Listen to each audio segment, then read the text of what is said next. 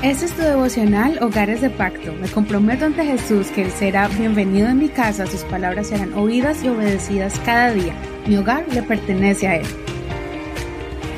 Bendiciones y felicitaciones a todos los que están continuando con el estudio de la palabra, especialmente en esta técnica que toma poco más de tiempo tal vez para poder estudiar las diferentes preguntas y escribir las diferentes respuestas, pero yo sé que el mayor beneficiado eres tú. Nos gustaría mucho saber cómo esto te está beneficiando, si estás aprendiendo, avanzando en el conocimiento de la palabra de Dios, alguna revelación que hayas recibido y si estás progresando en el estudio de la palabra de Dios, estás escudriñando la palabra de Dios de mejor manera. Si quieres puedes ir a la página de nosotros en Facebook, si tienes una cuenta de Facebook puedes buscarnos como Hogares de Pacto Devocional si quieres dejarnos un mensaje allí en el Messenger de forma privada o también compartirlo en público en los diferentes posts que ponemos todos los días de los capítulos, de los audios que están en nuestro podcast y allí están todas las notas de este devocional. Continuamos entonces con el estudio de hoy y está basado en Marcos capítulo 14 en el verso 3 al verso 9 y vamos a estudiar un pasaje bíblico muy conmovedor y es cuando una mujer unge a Jesús con perfume. Voy a leer la nueva versión internacional, Marcos 14, verso 3. En Betania, mientras estaba él sentado a la mesa en casa de Simón, llamado el leproso, llegó una mujer con un frasco de alabastro lleno de un perfume muy costoso, hecho de nardo puro. Rompió el frasco y derramó el perfume sobre la cabeza de Jesús. Algunos de los presentes comentaban indignados ¿Para qué este desperdicio de perfume? Podía haberse vendido por muchísimo dinero para darlo a los pobres, y la reprendían con severidad. Déjenla en paz, dijo Jesús. ¿Por qué la molestan? Ella ha hecho una obra hermosa conmigo. A los pobres siempre los tendrán con ustedes, y podrán ayudarlos cuando quieran, pero a mí no me van a tener siempre.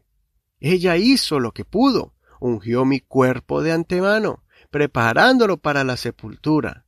Les aseguro que en cualquier parte del mundo donde se predique el Evangelio, se contará también en memoria de esta mujer lo que ella hizo.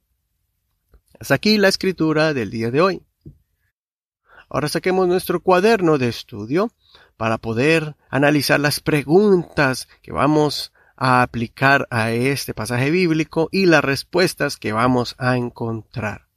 Vas a ver algo aquí de que tenemos que arrepentirnos. Habrá algún pecado que tengo que arrepentirme, alguna alabanza para Dios, alguna verdad o algún mandamiento que tengo que aprender y practicar y todas estas preguntas que ya hemos practicado en esta semana. Continuemos entonces, haga una pausa este audio y escriba sus respuestas a estas preguntas. Si no puede pensar en alguna respuesta, siga con la siguiente. Si no aplica una pregunta a este verso bíblico, continúe con la que sigue.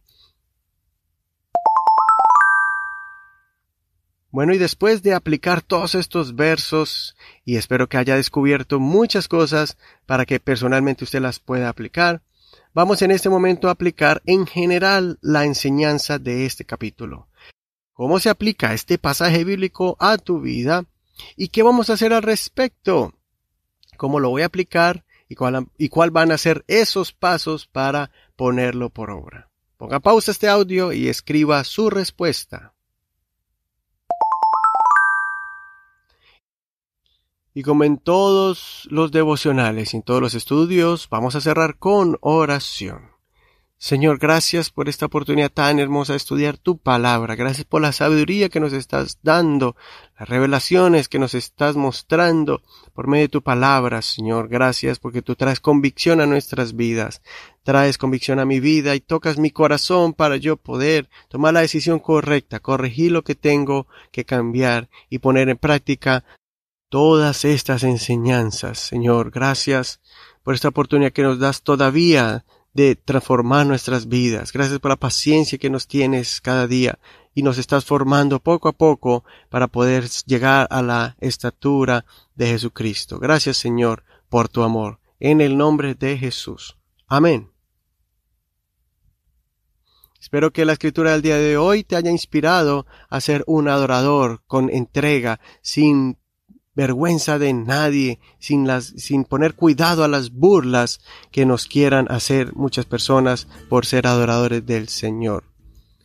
Que el Señor te bendiga en este hermoso día. Mañana seguimos con otra escritura que nos va a hacer crecer más y más en el conocimiento y en la fe en Cristo Jesús.